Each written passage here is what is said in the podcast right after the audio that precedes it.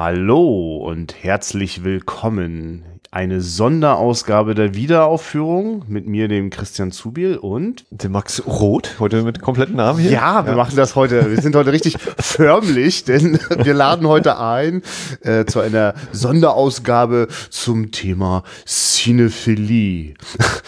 Du genau, Max, nehmt bitte auf dem Sofa Platz. Äh Rückt, gebt eure Mäntel am Eingang ab und genau. lauscht uns. Wir, wir, wir gießen uns ein Glas Rotwein ein und verheimlichen, dass das eher ein Glas Orangensaft am frühen Morgen sein müsste. Du Max, du hattest, du hattest Redebedarf angemeldet. Äh, wir, wir sind ja jetzt, also liebe Zuhörer, ihr seid ja alle mittlerweile, glaube ich, schon ganz gut über den Berg, dass wir jetzt nur noch einmal im Monat eine Folge veröffentlichen. Aber wenn Max öfter mal äh, so dringliche Anliegen hat, dann purzel vielleicht sogar öfter mal noch eine Folge raus. Äh, ich freue mich drauf. Max, was ist denn los? Genau, ich hatte so das Gefühl, ach, jetzt habe ich wieder ein bisschen mehr Zeit, auch mal so bei anderen Sachen was zu machen und so. Und äh, die alle Film verhaftet sind natürlich. äh, aber vor allem ist mir dann jetzt erstmalig die Zeitschrift oder das Magazin Revolver äh, unter die Finger gekommen, denn die oder ist etwas, was schon länger auf meinem Radar ist und aber noch nie in echt in der Hand gehabt, sondern nur über Facebook. Und dort ging es oder gibt, geht es in der aktuellen Ausgabe um Cinephilie. Und da habe ich gedacht, ja, das lese ich mir mal durch, dann schmeiße ich das Heft Christian in den Briefkasten und dann reden wir über dieses Heft und oder über den Begriff und was wir so darunter verstehen und wie wir da uns so mit äh, identifizieren, was, was das für uns so bedeuten könnte oder auch nicht. Ich habe es gelesen, Max. Und äh, wäre jetzt einfach noch mal ein bisschen neugierig, was bei dir so den Ausschlag gegeben hat, dass du sagst, ah ja, okay, das, das, die, diese Ausgabe brauche ich jetzt. Äh, weil ich finde, diesen Begriff Cinephilie, der kann ja auch ein bisschen was Abschreckendes haben, aber vielleicht auch nicht. Ja, na, der, der Hauptpunkt war, dass ich äh, gedacht habe, ach Mensch, hier, das sind so ein, zwei Namen, die hast du schon öfter mal gehört, gelesen äh, und es immer noch nicht nach Nürnberg geschafft oder die anderen äh, auch in dieser Ausgabe vorgestellten Filmclubs. Ähm, aber ja, einfach mal so Eindrücke gewinnen, ne? oder eben was, was die anderen so denken, sagen, meinen, glauben und äh, dieses Thema eben so im Gespräch halten, vielleicht auch einfach. Ja. Ich meine, ich und, weiß und auch. sich halt an. Ja. bietet sich halt an, weil wir keinen keinen Film äh, besprechen, dass man einfach so ein freies Thema hat. Und da muss man jetzt den Film nicht vorher geguckt haben, sondern wir können ja auch über Fernverbindung hier eben das aufnehmen. Das ist dann nochmal das bietet sich daher auch ganz gut an. Äh, ja, auf jeden Fall. Und ich merke, dass mich das nochmal an was erinnert hat äh, aus, aus meiner Jugend, wo ich durchaus mal eine Phase hatte, in der ich mich äh, also als Cinephiler bezeichnend hätte, wahrscheinlich auch, wie mir es vielleicht sogar wichtig gewesen wäre. Zu sagen, ja, ja. ähm, also einfach, weil ähm, da für mich einhergeht schon auch ein gewisser äh, Anspruch an Intensität und Umfang, wobei, das können wir ja gerne auch noch gleich besprechen. Ähm, das Schöne ist, dass äh, in diesem Magazin sind lauter Leute versammelt äh, und unterhalten sich. Also es ist nichts anderes als äh, das Protokoll ähm, eine, einer, einer riesengroßen äh, Gesprächsrunde, wahrscheinlich komprimiert aus verschiedenen. Ähm, und äh, die erinnert mich also daran, dass es also auch eine Zeit gab, in der ich umgeben war von Leuten, die das besonders intensiv, also ich würde sagen fast ausschließlich, ne? also ich so nebenberuflich im Kino arbeiten äh, und man war ständig umgeben von Leuten, die sich gerade zu den neuesten Dingen ausgetauscht haben und zunehmend aber auch zu ganz alten Dingen, also sozusagen ein, ein Wissen auch mit sich rumgetragen haben. Und äh, dazu gehörte dann auch, dass viele von den Leuten auch darüber geschrieben haben. Also das ist jetzt der Bogen, den ich eigentlich kriegen will. Du hast mich wieder in Berührung gebracht mit dem Teil über Film schreiben. Ähm, nicht umsonst mache ich ja mittlerweile einen Podcast und rede darüber, weil das mit dem Schreiben ist bei mir so eine komplexe Angelegenheit. Ähm, ich habe das früher eine Weile lang sehr gerne gemacht. Also es führte dann noch mal so weit, dass ich auch mal ein kleines, äh, kleine Minifilmzeitschrift, äh, äh, also als Flyer fertig gemacht habe äh, mit mit ein, mit anderthalb Filmkritiken und die dann irgendwie in so einer Medienwerkstatt äh, verteilt habe, so in der Hoffnung jetzt mal den, äh, weiß ich nicht, irgendwas auszulösen. Ähm, das war dann aber auch wirklich nur diese ganz kurze Phase, weil mir fällt das sehr, sehr schwer, ähm, in der Intensität, wie ich so Gefühle, Empfindungen und Meinungen zu Filmen habe, mich da auch schriftlich auszudrücken. Deswegen waren auch nie die Filmforen äh, dann mein richtiges Zuhause geworden. Nicht, dass ich das nicht total spannend gefunden hätte, ich habe viel drin gelesen, aber das dort, dort selber auch aktiv beim Schreiben zu werden, das fiel mir etwas schwerer. Wie war das für dich?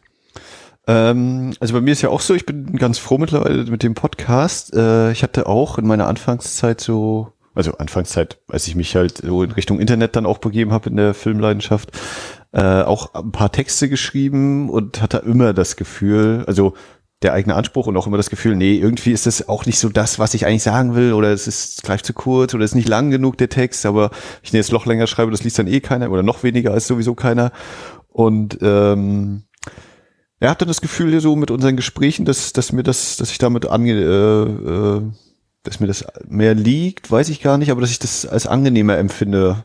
So, weil, weil da ja auch diese, dieses Ungezwungene mit dabei ist. Man hat natürlich so ein, zwei Punkte, über die man sprechen möchte, aber das ähm, man dann auch einmal irgendwie in Richtung umschlägt, an die man vielleicht beim Schreiben auch gar nicht denken würde oder so. Und äh, deswegen schreibe ich, wenn ich was zu Filmen schreibe, eigentlich auch sehr wenig mittlerweile. Also eher so ein Zweizeiler-mäßig und eher so dieses klischeehafte Schauspieler gut, Musik nett, äh, Bilder toll. Kann man gucken, muss man nicht gucken. Aber äh, auf jeden Fall ist es äh, oder andersrum, ich lese, glaube ich, auch relativ wenig mittlerweile. Ich höre dann doch eher auch die anderen Filmpodcasts. Ähm, ja, mhm. so würde ich das sagen. Ja. ja, und äh, also der Bogen liegt deswegen äh, ganz nah äh, zu, äh, zu dieser Zeitschrift, zu dieser Ausgabe, nämlich dass dort jede Menge äh, Menschen drinne sind, äh, die auch heute noch regelmäßig über Film schreiben, das teilweise auch offenbar aus der aus der Forenszene äh, vielleicht auch gekommen sind. Das sind teilweise Leute genau in unserem Alter, manchmal ein bisschen jünger, manchmal ein bisschen älter. Ähm, und äh, es gibt so Internetseiten wie eskalierende Träume, äh, Hard Sensations, ähm, die, wenn man dort mal so durchschaut, was dort so für Filme und Filmveranstaltungen besprochen werden, merkt man schnell, da gibt's auch eine recht starke Verbindung zum Beispiel Richtung äh, dem Com-Kino in Nürnberg, ähm, wo zum Beispiel solche Filme oder solche Filmveranstaltungen wie der Hofbauerkongress oder das Carajo Action Filmfest äh, laufen. Das, äh, da tauchen also viele Namen auch wieder auf und äh, wir haben es eigentlich jetzt hier in dem in der in der Ausgabe mit einem Gespräch zwischen äh, Filmkritikern, Filmkuratoren, Filmemachern zu tun und die, wenn ich diese drei groben Kategorien jetzt so aufmache, die auch nicht allen äh, Gesprächspartnern gerecht werden, dann vor allem allem auch nicht, weil sie alle immer nur eines wären, sondern manchmal gibt es da heftige Überschneidungen. Der eine oder andere fing als Filmemacher an, um dann eher im äh, Film kuratieren oder eine Arbeit im Filmmuseum zu landen und so weiter und so fort. Das sind also sehr, sehr viele äh, Gesprächspartner. Ich äh, will das jetzt gar nicht noch weiter auswälzen, aber es ist natürlich wirklich spannend, äh, äh, welche Themenkomplexe die so berühren. Und wahrscheinlich sind das auch so Sachen, wo du gedacht hast, da müssen wir mal drüber reden. Ja, also du hast jetzt natürlich wahrscheinlich den Vorteil, bei mir liegt die, die Lektüre jetzt auch schon wieder ein paar Wochen zurück, mhm. aber ich habe es halt noch so grob im Kopf. Aber äh, ja, genau, ne, das ähm, schon allein dadurch, dass du eben so eine so ein Gemisch hast äh, aus äh, im Grunde Filmenthusiasten ganz viel, dann und dann jeder aber eben eine andere Richtung hier. Der eine eben äh, die wissenschaftliche Seite, der nächste die pseudo-archäologisch, sage ich jetzt mal, im Sinne von, ich suche immer nach einem neuen Schatz und gucke halt nach hinten. Und was gab's denn damals alles schon? Und äh, was haben wir da, was wurde damals nicht entdeckt? Und was können wir vielleicht jetzt zu einer kleinen Entdeckung machen? Und derjenige, der in Anführungszeichen nur über Filme schreibt und oder derjenige, der eben die Filme macht und sowas alles äh, wodurch ja eben ganz viele, viele Perspektiven und Blickwinkel aufgemacht werden in diesem Gespräch, wo ich dann teilweise auch dachte, ja, okay, so habe ich da noch nie drüber nachgedacht. Aha, aha, mein Bewusstsein wurde erweitert. Mhm. Aber vielleicht, äh, Christian, wollen wir uns erstmal noch austauschen, was wir ganz konkret beide unter Cinephilie eigentlich verstehen, weil das ja so das offizielle Oberthema ist. Ja, können also, wir machen. Bin gespannt auf deine Deutung. Ja, also äh, Cinephilie. Äh, Kommt jetzt der? Aber, Nein. Ja, ja, nee, ich, ich, äh, ich überlege gerade, wenn man so eine Lexikon-Definition, da steht da Cinephilie. Äh, ist, ist die Liebe zum, zum Kino? Ist es die Liebe zum Film, zum bewegten Bild, zum ja, also das, das Philie oder das Viele, das äh, ist bei mir aus dem Bio-Unterricht damals so hängen geblieben, hier Lipophil oder so. Das ist die, Endung viel ist immer, das ist positiv, das geht gut zusammen und das Phob äh, ist immer das Ablehnende, das äh, Negative. Aber Cine wäre dann schon jetzt deutlich kniffliger in der ganz konkret fassbaren Definition für mich. Im Sinne von eben Kino, Kino als ein Ort, Kino als äh, Filmvorführung, äh, Film als, als greifbares äh, Filmstreifen äh, Gegenständlichkeit, als DCP, als äh, Kurzfilme oder ne, ähm, da würde ich mich bewusst äh, der, der scharfen Abgrenzung entziehen wollen. Ja, also wenn, also wenn wirklich jetzt äh, diese Revolver-Ausgabe auch eins schafft, dann das auch nochmal zu unterstreichen. Also wo bitte denn jetzt so eine scharfe Abgrenzung hernehmen? Ich bin ganz froh, äh, dass sich dort viele Leute, die ich als eher mh, also jetzt durchaus im Guten, dann meine ich gar nicht böse, äh, so äh, auf so einer abgehobenen Ebene wahrgenommen habe, weil sie einfach wirklich mit einem hohen Hintergrundwissen äh, und, und einem, also wirklich einem großen Talent zur, zur, zur Analyse über Filme schreiben. Also eine, die sozusagen dann irgendwann auch einen Punkt erreicht, bei der ich dann gar keine Freude mehr habe, sondern bei der ich sozusagen merke, dass, also das ist jetzt so weit weg äh, von dem eigentlichen Filmerlebnis bei mir, dass das gar nicht mehr so gut zusammenpasst. Aber das ist überhaupt nicht der Tenor in diesem Gespräch. Selbst die, die, denen ich das jetzt zugeschrieben hätte, eine solche abgehobene äh, Perspektive einzunehmen, äh, sind da angenehm bodenständig und äh, am ehesten gibt es da fast schon einen Konsens bei, also ähm, das macht sich ja wohl bitte nicht jetzt an Qualität und Quantität, also, also vor allem an Quantität nicht fest, ne, sondern man kann auch schon cinephil sein, wenn man sich mit fünf Filmen äußerst intensiv auseinandersetzt.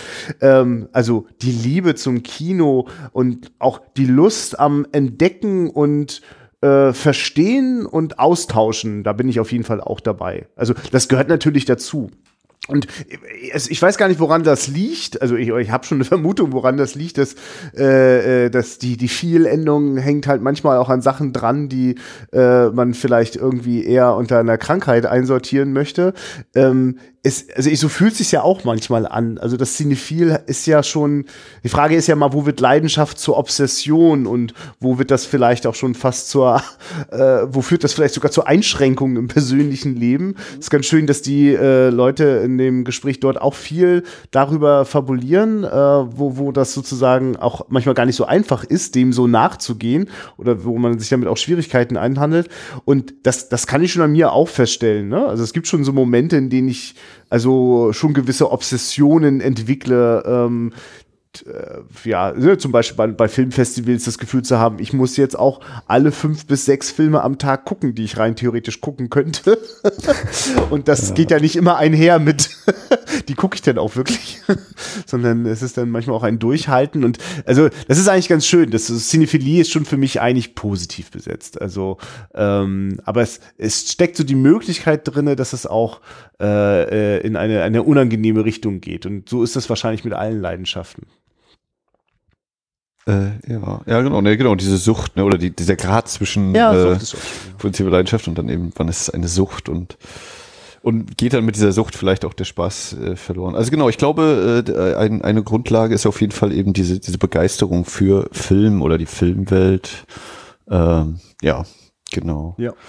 Also ich glaube, ich glaube, umso älter ich werde, umso ähm, mehr kann ich das auch genießen, dass sozusagen man sich eben in der Cinephilie auch so seine ganz eigenen Nischen sucht und ähm, also was sozusagen, also was ich jetzt eher so als, also was mir immer leichter fällt und ich auch immer mehr wertschätzen kann, ist, also man kann die Nische eben auch in äh, äh, für mich auf den ersten Blick völlig abseitigen Exploitation-Filmen aus Italien aus den 70ern irgendwie.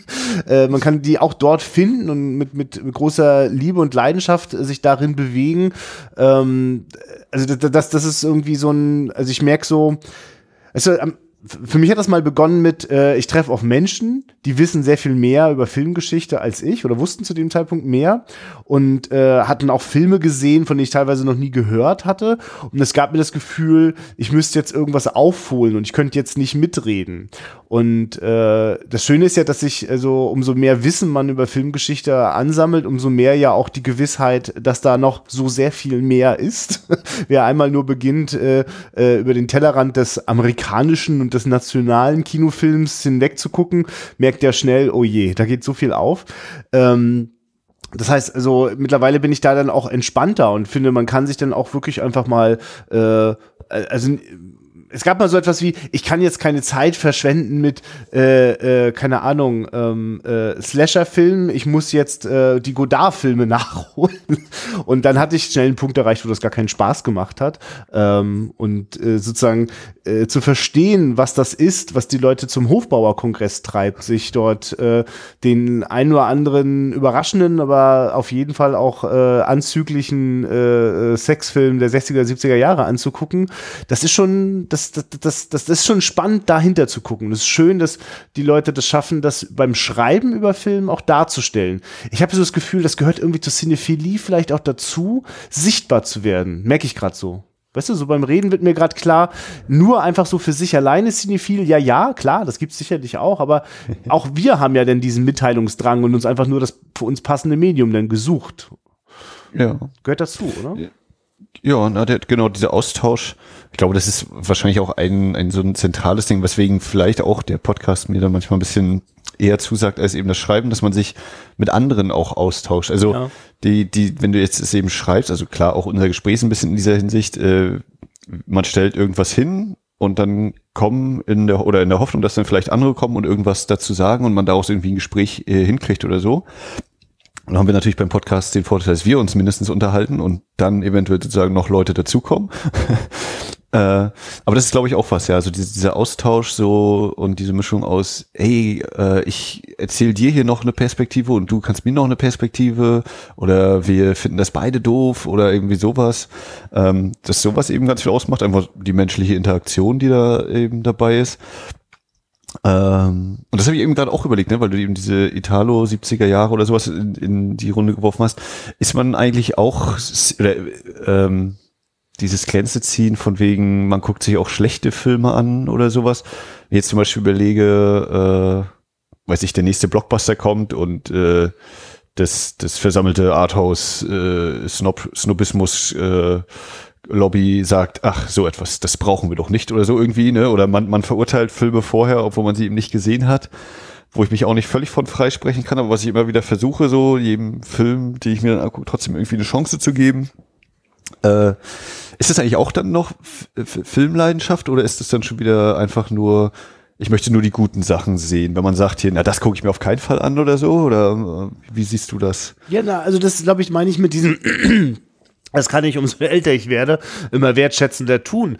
Äh, nämlich auf jeden Fall das genauso, äh, äh, also gleich, also das gleichzustellen. Mein Bedarf, ich muss mal die, äh, äh, äh, die Zeit äh, des Nationalsozialismus in der deutschen Filmgeschichte, muss ich mal komplett gesehen haben, damit ich weiß, was los ist. Das darf ich bitte gleichsetzen mit dem Bedürfnis äh, eines Kinogängers, der auch einfach wirklich in jeden Film mit Brett Pitt reinläuft. Und äh, äh, sozusagen nicht auf die Idee zu kommen, dass das jetzt in irgendeiner Form irgendwie, ja, weiß ich nicht, ein anderes Niveau hätte. Es ist, also eigentlich ist es sozusagen auf einer Stufe. Und ähm, ich nehme jetzt absichtlich ein sehr, sehr, sehr drastisches Beispiel, weil ich auch nicht frei bin von Wertung. Natürlich denke ich dann, ach, na ja, womit du jetzt deine Zeit verbringst, so. Aber dass, wenn man genau genug hinschaut, da auch genauso viel zu entdecken ist. Und also auch in der Zuneigung zum Beispiel zu einem Schauspieler oder einer Schauspielerin, da, da ist ja auch wirklich die pure Leidenschaft drin. Also ich meine, das kann wir zumindest aus unserer Jugend mindestens mindestens auch mal nachvollziehen können. Und äh, manchmal tut sich der Intellekt dann so ein bisschen schwer, vielleicht da sozusagen dem, dem, dem einen Gesicht hinterher zu hecheln. Aber eigentlich ist das doch auch spannend und schön. Also ja, ich würde, ich würde so weit gehen. Ich, weiß du, ich will vielleicht sogar den Bogen einmal machen jetzt zu der, ähm, zu der Revolver-Ausgabe, dass es dort einmal das Statement gibt, ähm, angesprochen, nämlich auf den Hofbauerkongress und dass da ja durchaus auch äh, der ein oder andere Film läuft, der von, von aktuellen gesellschaftlichen Entwicklungen massiv eingeholt worden ist. Ähm, wie, also da meint einer, finde ich, sehr klar und deutlich und ich will erst widersprechen, aber ich möchte zustimmen, ein Film kann nicht sexistisch sein. Ein Film kann nicht rassistisch sein. Der Blick des Zuschauers, der kann rassistisch sein und sexistisch. Mhm. Finde ich eine sehr, sehr gewagte These, aber eigentlich gehe ich mit. Also ich gehe nur ja. deswegen nicht mit, weil sie so provozieren, dass es, ja, Moment mal, und Jud süß? Und sie reden dann ja auch über Jud süß, ne? Das ist ja schön. Und dann sagt jemand, nein, der ist auch nicht, der ist nicht mehr gefährlich. Nein, das, das, das ist, wir brauchen, nur wenn wir es ihm zuschreiben, dann ja, aber ansonsten nicht. Und das ist natürlich so provokativ, dass ich mich dann nicht traue, das Wort eigentlich wegzulassen. ja, ähm, na, ich hatte, äh, ich glaube, für mich kam das erstmalig auf so dieses, der Film ist so und so oder der Film ist das und das. Also die, ein Film ist gewalttätig. Dann denke ich immer, naja, was, also der Film hat mir jetzt nicht wehgetan, wenn ich ihn gucke. Also der, der kann niemanden schlagen, der kann niemanden äh, physisch verletzen. Ne, das, also bin ich dann auch mal so ein bisschen dieses Erbsenzählerische. Aber genau äh, sowas müsste man eben gucken. Oder wenn jemand sagt schnelle Schnitte, dann ist ja eher eine äh, hohe Schnittfrequenz gemeint oder eine schnelle Abfolge von Schnitten. Aber der Schnitt ist ja immer genau gleich lang.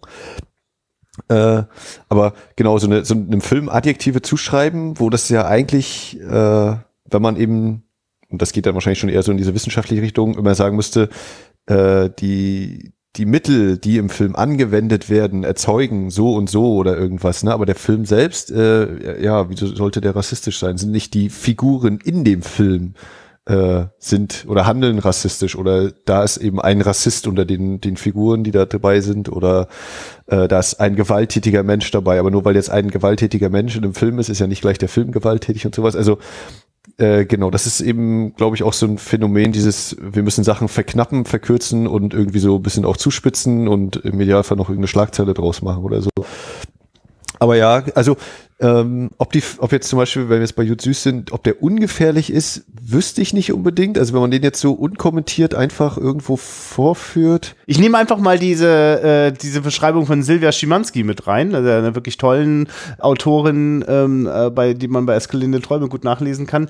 Die hat gesagt, sie guckt Jud Süß und muss am Ende weinen um die Hauptfigur.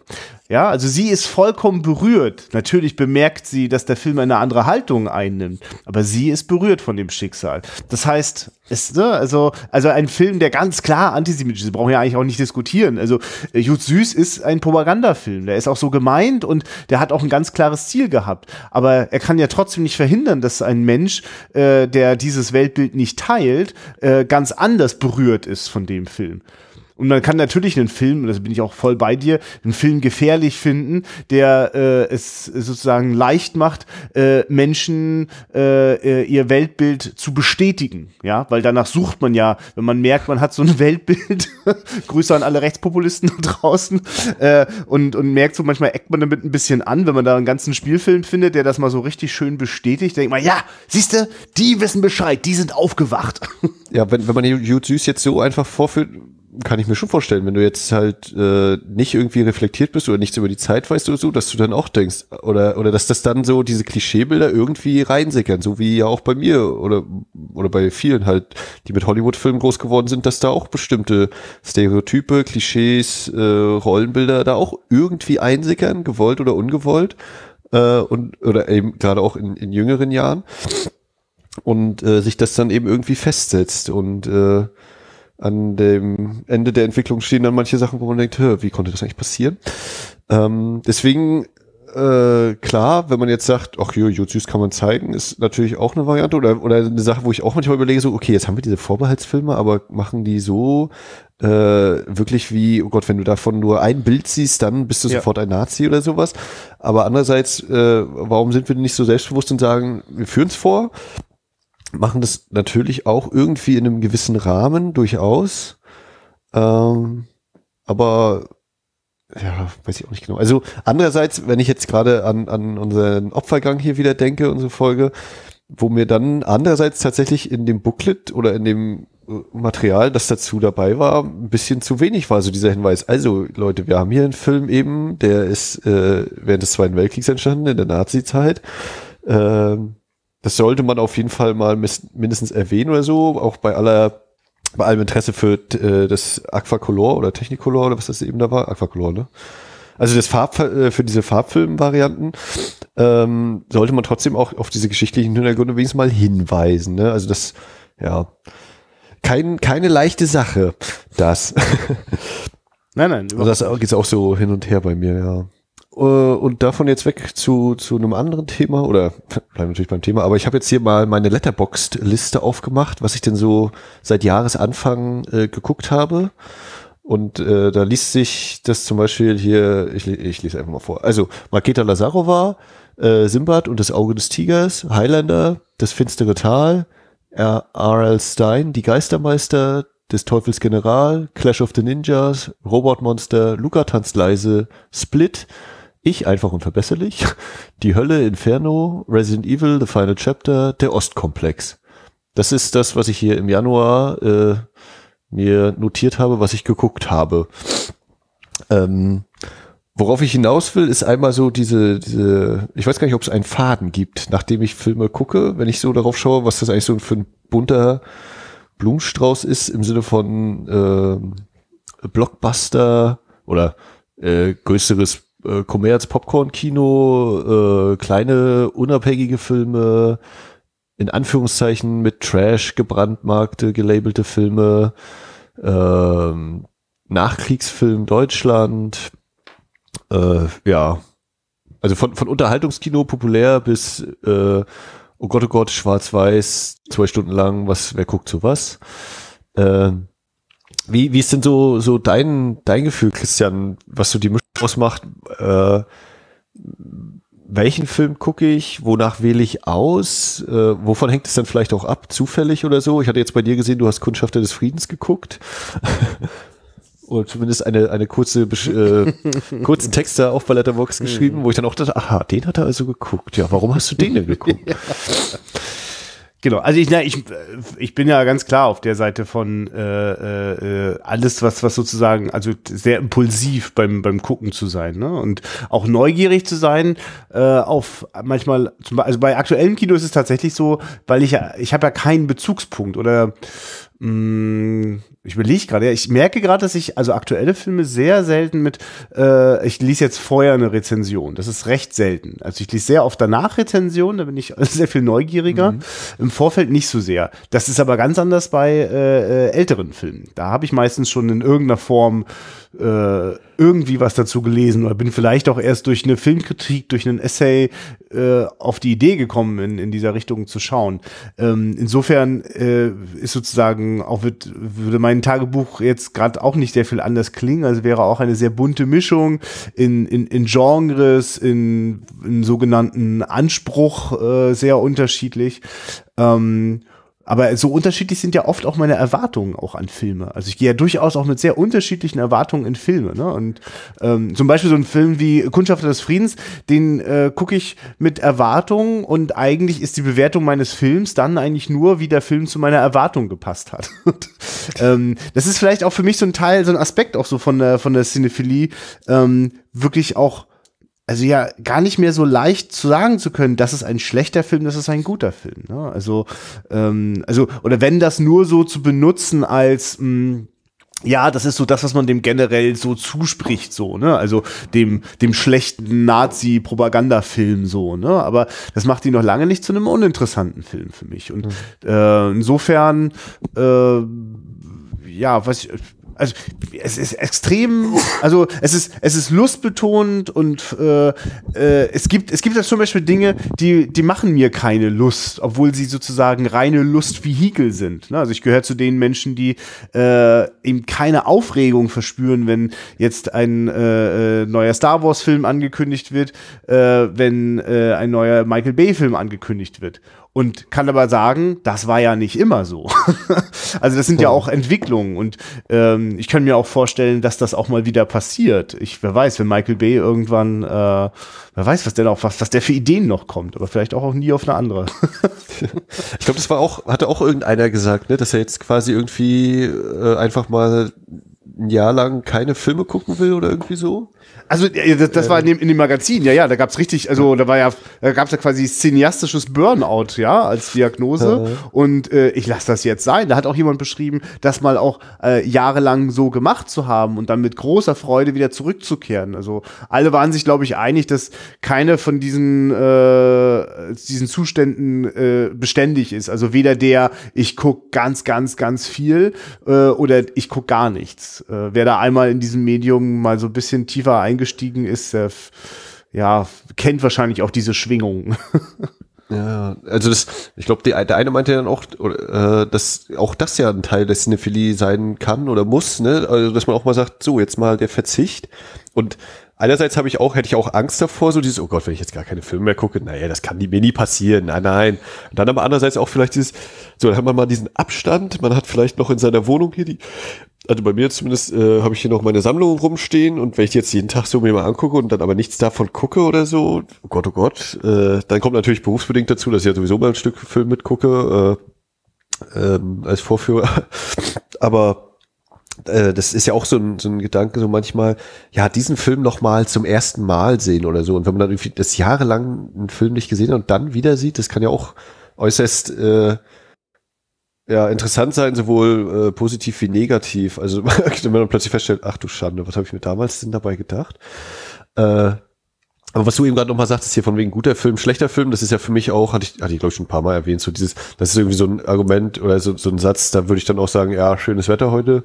Wenn einer sagt, ja, der Film war gut, der Film war schlecht, das ist sowas, da weiß ich nicht, ja, das ist aber toll. Ja, aber, aber, wirklich auch so gemeint mit, also ich sitze in dem Film, also ich denke bei Kundschaft des äh, Friedens, was ist das für ein beschissener Film? Das denke ich ja wirklich, ne? Und würde jetzt auch jedem, der mich jetzt fragt, soll ich mal in den Film gehen, würde ich abraten. Aber äh, dennoch habe ich ja noch eine eine Begründung geben, ne? Also ja, sagt, ja. Cool, nee, vor allem ich habe ich habe auch noch ein anderes Vergnügen. Ich habe noch ein anderes Vergnügen. Also ich sitze, also ich, was ich mir sage, ich habe jetzt trotzdem, der fand, fand das jetzt nicht vergeudete Zeit oder so, ne? Also, sondern äh, ich, ich saß trotzdem neugierig in dem Film. Ich glaube, das das ist so eine Haltungsfrage, ähm, die mir gelingt mir auch beileibe nicht bei jedem Film. Es gibt genug Filme, bei denen ich dann auch schreiend rausrennen möchte und dann eher so aus Prinzip, ja. nee, da stehe ich jetzt durch, damit ich wenigstens bis zum Schluss auch weiß, was Phase ist. Äh, und äh, äh, sozusagen, aber das diesen, also sozusagen, also auch einen Film, der eigentlich den eigenen Bedürfnissen oder, oder Erwartungen gar nicht entspricht, ähm, äh, sich dem gegenüber trotzdem zu öffnen. Also weil, weil, also ich, also, also nur an dem Beispiel jetzt, das ist so ein, ich gucke Kundschaft des Friedens, weil ich dort äh, Schauspieler erleben kann, die ich durch unsere gemeinsamen Rückblicke in, in die DEFA-Filmgeschichte äh, aus ganz anderen Jahren, in ganz anderen Stoffen sehe. Ne? Und denen jetzt sozusagen in der Gegenwart auf der großen Kinoleinwand zu begegnen, das ist wahnsinnig reizvoll. Und da gibt's auch ganz viele Schauwerte, weswegen es sich sehr gelohnt hat, in diesen Film zu gehen. Das macht den halt immer noch nicht zu einem guten Film, aber das ist was anderes. Ja. Das ist auch so, auch so eine Sache, aus dem Film rausgehen oder einen Film nicht zu Ende gucken, das ist irgendwie was, was ich ich weiß gar nicht, ob ich das schon mal gemacht habe. Vielleicht mal irgendwie zu Hause bei einer DVD oder so. Aber grundsätzlich im Kino gucke ich eigentlich zu Ende. Also ich hatte, selbst wenn das Schlimmste, was ich machte, war dieses äh, The Fighters Never Back Down, aber selbst den habe ich bis zu Ende geguckt. aber also, dass ich, dass ich dann ja sage, nee, ich gehe jetzt raus, der Film ist mir zu doof, das, das könnte ich nicht. Allein schon eben einmal zu wissen, na, vielleicht kriegt er irgendwo noch die Kurve oder es sind da nur die Figuren in dem Film, die ich doof finde äh, und nicht der Film selbst, aber ich will dann schon auch, auch um selbst dann so ein Urteil abgeben zu können, weil ich dann sagen würde, naja, ich bin halt nach 20 Minuten raus, weil der Film scheiße war und dann denke ich mir, oh Gott, wer weiß, die andere Stunde, die jetzt noch kam, da brennt ein Feuerwerk ab plötzlich oder sowas. Ja. Ähm, es ist, das kann ich auch nicht so leicht. Also wie gesagt, wenn man zu Hause mal irgendwie dann wegnickt oder sowas, oder aber auch da dann eigentlich ja später das noch fertig guckt, also das ist ganz selten. Vielleicht mal, wenn ich, wenn ich mit meiner Frau irgendwie was gucke und wir es dann irgendwie nicht hinkriegen, weil man dann drei Tage plötzlich eine Pause dazwischen hatte und dann verschwindet der Film im Regal oder so und kommt dann Jahre später vielleicht nochmal. Aber grundsätzlich eigentlich zu Ende gucken, ja. ja. Du, ich, ich glaube, ich bin ja auch einfach mittlerweile, ich kann mich nicht mehr freisprechen, ich war es wahrscheinlich schon immer. Ich, ich sehe das auch immer politisch, ne?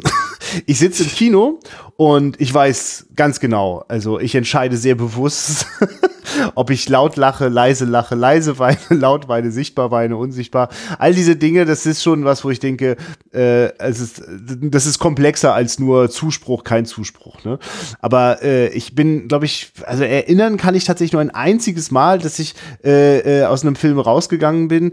Äh, und da möchte ich das auf jeden Fall als politisches Statement verstanden haben, auch wenn es fast schon unsichtbar war. Äh, da saß ich in Fluch der Karibik Teil 3 und äh, es gab eine Pause äh, und das war für mich und meine Freundin einfach eine super Gelegenheit, unserem, unserer, unserer Wut und endlosen Enttäuschung darüber, wie, wie hohl wir diesen Vorgang fanden. Ne? Also weil wir durchaus Freude an dem ersten Flug der Karibik hatten und ich kann schon mich nicht mehr, ich weiß, ob ich zweiten und dritten überhaupt auseinanderhalten kann.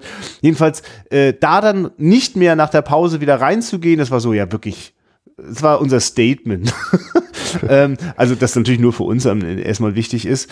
Ähm, äh, äh, aber genau so, genau so kann ich auch mit genau so einer Haltung kann ich auch in einem schlechten Film drin bleiben, so mit verschränkten Armen. Und also ich bin, ich gehöre übrigens auch zu der Sorte, ich glaube, ich möchte nicht hinter oder vor mir direkt sitzen, dass wenn ich also einen Film nicht, also wenn mir da irgendwas nicht passt, dass ich das dann auch wahrscheinlich manchmal durch oh und, und Das muss sehr unerträglich sein für Leute, die gerade mit drin sind. Aber darf ich, darf ich zwei Anmerkungen zu? Einmal, oh, meine Zeitkannummer. Äh, zum einen Fluch der Karibik. Ich war, glaube ich, dreimal im ersten Teil und habe ihn nie komplett gesehen. Das war sozusagen der, der, die Anfangszeit äh, der Cinephilie, als noch andere Philien dabei waren in äh, weiblicher Form und dann andere Sachen wichtiger waren, als den Film zu gucken. Mhm. Und äh, was du aber gerade sagst, so dieses äh, ja, Äußerung abzugeben während eines Films. Ich hatte jetzt gerade geguckt, äh, vor ein paar Tagen Monster Trucks, äh, ein okay. Film, der, glaube ich, irgendwie anscheinend dadurch mehr im Gespräch war, dass das Paramount oder wer auch immer das Studio das den verleiht, äh, 100 Millionen abschreiben musste oder irgendwie sowas, wo ich dann beim Film gucken gedacht habe, wo, wo soll dieses Geld denn herkommen? Also wofür wurde das denn ausgegeben?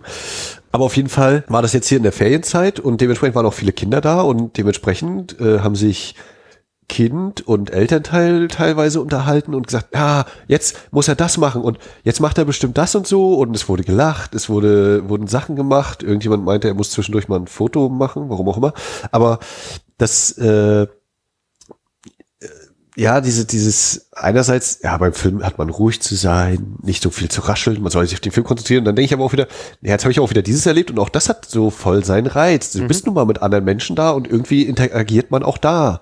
Ja, ähm, ja doch, ne, ob nun gewollt oder ungewollt, ob nur einer irgendwie blöden Kommentar macht oder einen treffenden Kommentar und so. Und das, das eigentlich auch bei dem Kinoerlebnis durchaus dazugehören kann. Sowohl, dass ich bin gerade der Einzige im Kinosaal, wow, das hat auch was, als auch so volles Kino und überall so ein bisschen rascheln und, ah, und, und dann geht's los und die Leinwand öffnet sich und äh, alle sind plötzlich gebannt von irgendeiner Szene oder einer kommt gar nicht mit mit dem Film und und und. Äh, also das auch die die ja durchaus vorhandene Unruhe in dem Kinosaal eigentlich auch irgendwie dazugehört. Also dass ich gemerkt habe, ja, einerseits möchte ich nicht, dass jemand mit seinem Handy die ganze Zeit rumspielt und mich anleuchtet, aber wenn irgendwie mal jemand sich kurz unterhält oder so, das ist eigentlich auch okay, wenn es jetzt nicht irgendwie Gespräche fernab des, des Films sind oder so. Also dass so eine, äh, dass der Film was mit den Menschen im Kino machen soll, idealerweise eben macht und äh, dass, dass dadurch eben auch äh, die, die, das Filmerlebnis natürlich nochmal gewinnen kann. Ja, das ist doch für mich auch genau der schönste Teil, im Kino zu sitzen und das Gefühl zu haben, in irgendeiner Form von Synchronität mit den anderen äh, Gästen da irgendwie zu sein.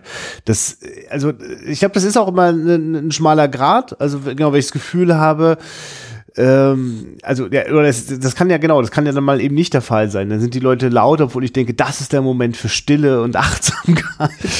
äh, also es wird, also es ist, ich glaube, es ist programmiert dafür, dass einem das eben immer nur wieder mal so gehen kann und äh, das ist nichts Beständiges ähm, und wechselt sich halt ab mit Momenten, in denen man einfach nur abgenervt ist.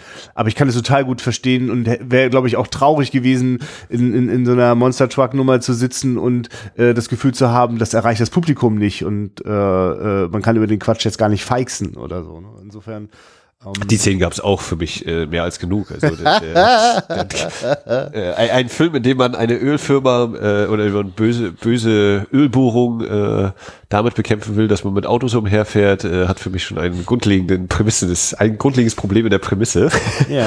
Aber äh, ja, nee, dachte ich auch ein bisschen warte. Aber naja. Äh, du, weil der jetzt ja. schon so bei uns so durchgeschimmert ist, dass wir uns eigentlich äh, mit Podcast ganz wohlfühlen mit diesem Medium und da auch was für uns gefunden haben. Ähm, ich jetzt auch für mich nochmal auch, äh, oder wir beide zusammen ja auch nochmal ganz gut sehen konnten, okay, wir warten jetzt auch äh, gar nicht mehr drauf, dass das irgendwann mal plötzlich ein Beruf wird, sondern nee, das ist einfach unser Hobby und äh, funks, äh, funktioniert ganz gut, so wie wir es gerade eingerichtet haben, kann einfach da sein und wir können das ganz gut ausleben und sogar manchmal mit ganz vielen Menschen da draußen teilen. Ähm, jetzt äh, gibt ja natürlich Leute, die, äh, ja, genau, also die Frage ist ja, äh, eigentlich ist das ja dann auch vorprogrammiert, dass es dann doch nicht so beständig ist, weil äh, wenn es quasi keine professionelle Grundlage ist, keine Existenz, existenzsichernde Grundlage, kann jedes Mal, wenn wir füreinander irgendwie gucken müssen, dass jetzt unsere Existenz gesichert wird äh, und wenn das gerade verhindert, Podcast aufzunehmen, dann werden sie nicht mehr aufgenommen. So, ne? Das, äh, also ich habe jetzt mache mir jetzt gar nicht so sehr viel Sorgen um unseren kleinen Podcast, sondern eher um das, was die Leute in dem Revolver-Magazin immer wieder durchblicken lassen, gerade die, die äh, als Filmkuratoren arbeiten äh, oder als Filmkritiker, dass die oft das Problem haben, das eben nicht verstetigen zu können. Also das tut sich ja wirklich ein ganz schöner Abgrund da auf von wirklich extrem prekären Lebensverhältnissen. Also ein Hofbauerkongress, von dem man doch das Gefühl hat, der könnte jetzt auch die nächsten 20 Jahre da sein. Eigentlich ist es ein Wunder, wenn er jedes Jahr aufs Neue bislang stattgefunden hat. Ja. Ähm, und auch bei den Filmkritikgeschichten, dass eben manche Blogs, die äh, einem viel bedeuten, äh, ja, die sind da, aber ob sie morgen noch da sind, das äh, ist überhaupt nicht gesichert gesichert. Und es gibt eigentlich keine gesellschaftliche, kulturelle Entwicklung, die das fördern würde, sondern eher findet ein Abbau statt. Wie geht dir das mit denen Aussagen? Äh, ja, also ich glaube, das ist natürlich überall, wo es A erstmal hobbymäßig ist, ne, da ist es ja sowieso klar, dass von einem auf den anderen Tag einfach äh, die Website gnadenlos veraltet oder sowas, ne, dass man sagt, aha, hier, das ist eine tolle Website und dann, ah ja, hier schon seit drei Jahren nichts mehr geschrieben worden oder so. Ja. Ähm, weil es eben eine Freizeitsache ist. Ja, und was so die, die, wenn du jetzt sagst, also bei Filmkritikern, glaube ich, ist es fast sowieso noch schwer, als jetzt so ein Filmkurator könnte ich mir vorstellen, dass der in den wenigen Orten, wo das möglich ist, auf jeden Fall noch so einigermaßen sicher ist, aber äh, das ist jetzt natürlich auch nicht das ist, wo, wo jetzt irgendwie fünf Millionen Stellen hierzulande irgendwie existieren oder noch nicht existieren, könnte man ja auch mal drüber nachdenken. Aber ja, das ist natürlich schon so die Sache ist so, welchen Stellenwert hat äh, eben das der, der Film oder Film, Serien, Fernsehen, Kino und das ist ja eben auch so eine riesige Gemengelage und was, was, wie wird das eben von finanziell gefördert, wie ist das ideell? Äh, jetzt sind ja auch gerade die FFA-Zahlen rausgekommen für das Kinojahr 2016 und es gab einen Rückgang um x Prozent zum Vorjahr, was natürlich zu erwarten war, weil das ein Rekordjahr war, aber irgendwie so nach Besucherzahlen das, das äh, die niedrigsten Zahlen seit 1992 oder so. Äh, und also, die, die, Rekordzahlen vom Vorjahr waren aber also wirklich Rekordzahlen im Sinne von, es war also das Jahr davor so gut wie noch nie und jetzt ist es so schlecht wie noch nie, oder wie? Also ich glaube 2016, äh, 2015 war schon so ein äh, ziemlich großes Ding, was auch Besucherzahlen und den Umsatz anging. Da okay. gab es auch äh, deutlich mehr Filme, die über drei Millionen Besucher geholt haben und damit eben diese goldene Leinwand. Mhm. Das war letztes Jahr nicht mehr so ganz der Fall und äh, die Top-Filme sind auch hier diese Animationsfilme. Also äh, Zoomania findet Dory Pets und das sind dann eben ist dann gleich immer der Gedanke, aha, es sind Familienfilme, sie bringen also nicht, sie haben zwar also in der Regel mehr Besucher, aber nicht ganz so viele Einnahmen, weil halt die äh, Preise für Kinder ein bisschen niedriger sind. Und sowas, äh, aber ich wollte jetzt dahin, dass halt, also das, genau, einfach äh, von der schieren Anzahl waren weniger, sind weniger Kinokarten gekauft mhm. worden. Und dann gibt's ja immer hier dieses tolle, oder dieses als nicht so toll hingestellte, ja, in Deutschland geht der, der Durchschnittskinogänger ist 1,4 mal oder 1,6 mal im Kino pro Jahr. Und von der gesamtdeutschen Bevölkerung aber auch nur die Hälfte überhaupt. Also das nicht, das waren ja genau die beiden Statistiken, ja, ja. die auch in dem Magazin so kommen.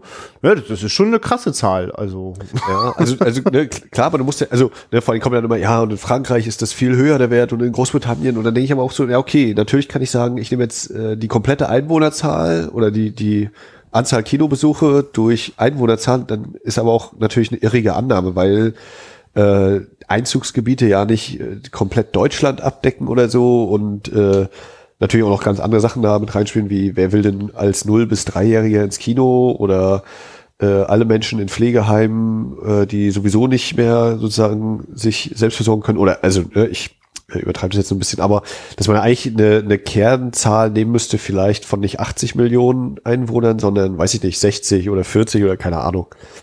Und daraus das dann äh, vielleicht ja, wäre das nicht eine viel realistischere Schnitt oder sowas, müsste man nicht da gucken. Aber natürlich ist es eben Fakt, dass anscheinend äh, weniger Karten verkauft worden sind und äh, man natürlich gucken kann, ne? woran, woran liegt das? Äh, ist es einfach die Filmauswahl? Ist es die Programm äh, sind es die Programmierer der, der, der Filme, die sich halt keinen großen Gedanken machen, sondern nur gucken, ah ja, wie, welcher bringt jetzt viel Geld, welcher Film äh, und alles andere Image oder was ich, was ich als Kino verkörpere, das ist egal oder sind da eben Leute mit Köpfchen dabei, die sich Gedanken machen über die Filmauswahl und äh, auch wenn da mal weniger Leute kommen, dass die trotzdem dazu stehen und die eben hinter den Filmen stehen, die sie auswählen.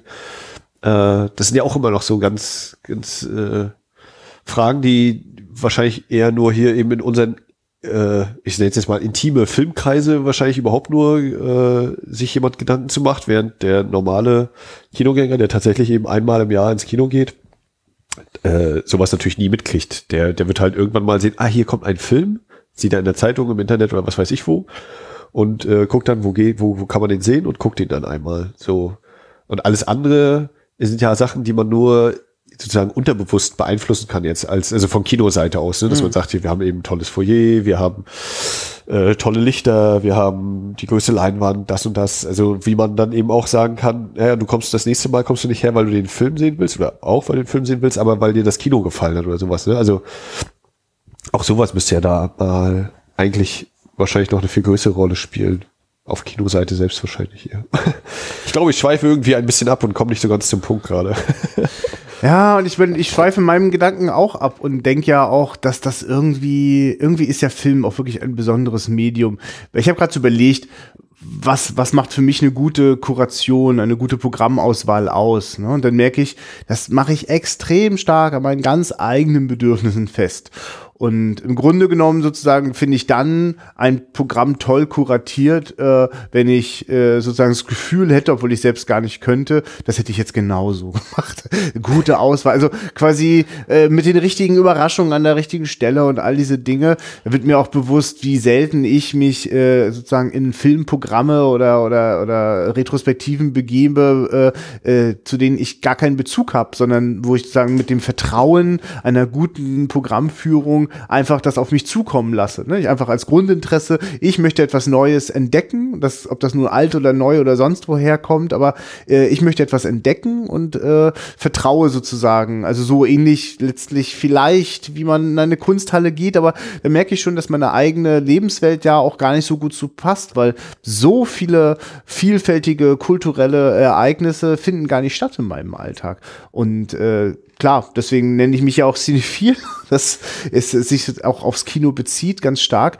Ähm, aber ich, also wenn ich jetzt also überlege, ja, was müssten denn die Kinos anders machen, dann merke ich ja, was müssten sie auf jeden Fall nochmal tun, damit ich öfter hingehen würde.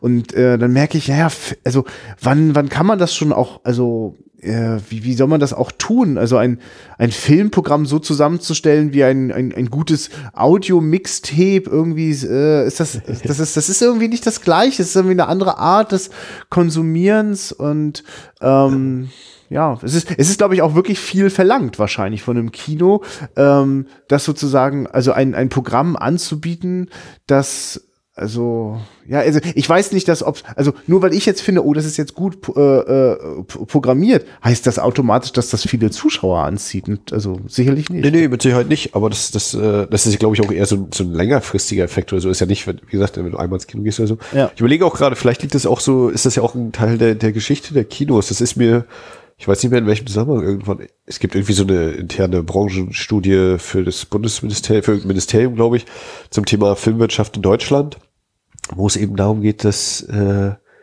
mit der Zeit der Besatzung nach dem Zweiten Weltkrieg hatten die Amerikaner damals festgelegt, äh, es darf keine Verbindung zwischen Studios und Kinos geben, weil sie das ja in den USA ja auch quasi beendet hatten. Das war ja mal eine Zeit, dass eben den Studios die Kinos gehörten und sie sozusagen selbst ihre Filme da reingebracht haben, logischerweise. Mhm. Und das ja vielleicht auch dieser Wandel ja was war, was man sich vielleicht auch gar nicht erst so bewusst gemacht hat, sondern dass man einfach weiter gesagt hat, naja, Kino ist eben trotzdem Geschäft und deswegen braucht man natürlich Filme, die Geld machen die Kasse machen. Äh, deswegen ist jetzt nicht kuratiert, deswegen wird es nicht kuratiert, sondern es wird gespielt, was äh, Geld bringt. Ne? Und dass das natürlich auch irgendwann zu einer Einbahnstraße führen kann, ist ja auch klar. Oder ne, solange man nicht immer ein bisschen irgendwie mal Stellstrauben verändert, wird das immer irgendwann langweilig oder äh, bietet nicht mehr die Abwechslung oder Anziehungskraft. Äh, und dass das deshalb vielleicht auch gar nicht, diese Frage vielleicht auch gar nicht auftritt bei, bei Kinos, logisch, oder gerade auch bei Ketten. Die Ketten, die ja dann sozusagen sowieso nur gucken, okay, wir müssen den Film in so und so vielen Häusern spielen, auf so und so vielen Leinwänden.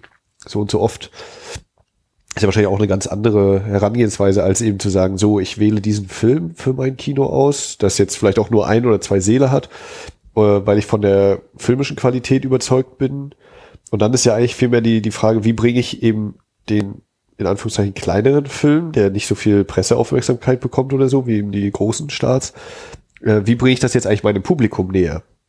Ne? Also äh, gebe ich dir jetzt eine Inhaltsangabe, nur einen Trailer oder, oder schreibe ich sowas wie, ich habe diesen Film gewählt, weil, oder gebe ich eine Einführung vor dem Film und solche Sachen sind das ja auch, die da mhm. eben eine Rolle spielen, finde ich. Ja, ich, also ich, mein Kopf rattert die ganze Zeit. Bin ich eigentlich zufrieden oder unzufrieden mit den Möglichkeiten, die ich hier vor Ort äh, in den Kinos habe und merke eigentlich, pff, es gibt mehr Anlass, zufrieden zu sein als, als andersrum, ähm, weil es, es gibt Möglichkeit, äh, Filmklassiker, äh, äh, auch, auch mal einen abseitigeren Film, einen Genrefilm, einen aktuellen Film zu sehen. Ich merke, dass ich manchmal denke, äh, äh, es gibt so, es gibt sowas von, ich, ich glaube, vielleicht ist das Einzige, was mir auffällt, und das, das, äh, das hat ja auch was ein bisschen, also das, das begründet ja auch, ein, also zu einem Teil meine Flucht in die alten Filme. Also wir hätten ja locker auch einen Podcast machen können und ständig über neue Filme reden können, da hätten wir immer Stoff.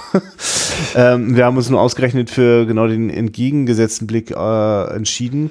Und für mich ist das ganz richtig und ganz hilfreich, weil es gibt schon auch eine, eine Flut, das hast du ja auch schon an anderen Stellen mal auch angedeutet, ne? dass also äh, es, es wirklich eine, eine wahnsinnige Menge immer an, an, also was pro Woche allein an neuen Filmen immer startet. Ne? Also, also auch die, die Zwänge, die dadurch entstehen, auch äh, mit einem Programmkino äh, überhaupt das, also was zeigen wir denn und was zeigen wir nicht? Ne? Und es ist schon auch klar, wir können ganz, ganz viel nicht zeigen, was wir vielleicht sogar zeigen wollten, aber wir müssen hier Entscheidungen treffen. Ähm, und äh, ich, ich will mal kurz ein, eine, eine, kurze, äh, äh, eine kurze Passage einmal hier zitieren aus dem, aus dem Revolver, weil ich finde, finde, das ist sehr gut auf den Punkt gebracht. Ähm, äh, mich aber auch nochmal interessieren würde, wie, wie du da drauf schaust. Und das ist natürlich nicht einfach für dich da drauf zu schauen als Mitarbeiter eines Programmkinos. ähm, der Andreas Beilharz, der sagt, ähm, dass er ähm, feststellt, ähm, er redet da von dem Lukas Förster, er ist gerade als Volontär beim Zeughauskino, aber es gibt sonst kaum Leute, die in Kinos arbeiten oder kuratorische Sachen machen und für die eine Stelle geschaffen wird, weil auch nicht der Wille dazu da ist. Nur ein paar We nur in ein paar wenigen Großstädten in Kinematheken. Abseits davon machen selbst kommunale Kinos vielerorts keine Programmarbeit mehr, sondern füllen nur noch die Lücken, die das Kinosterben in vielen Regionen hinterlassen hat, spielen nur noch kommerziellen Arthouse-Mainstream aus den aktuellen Startlisten.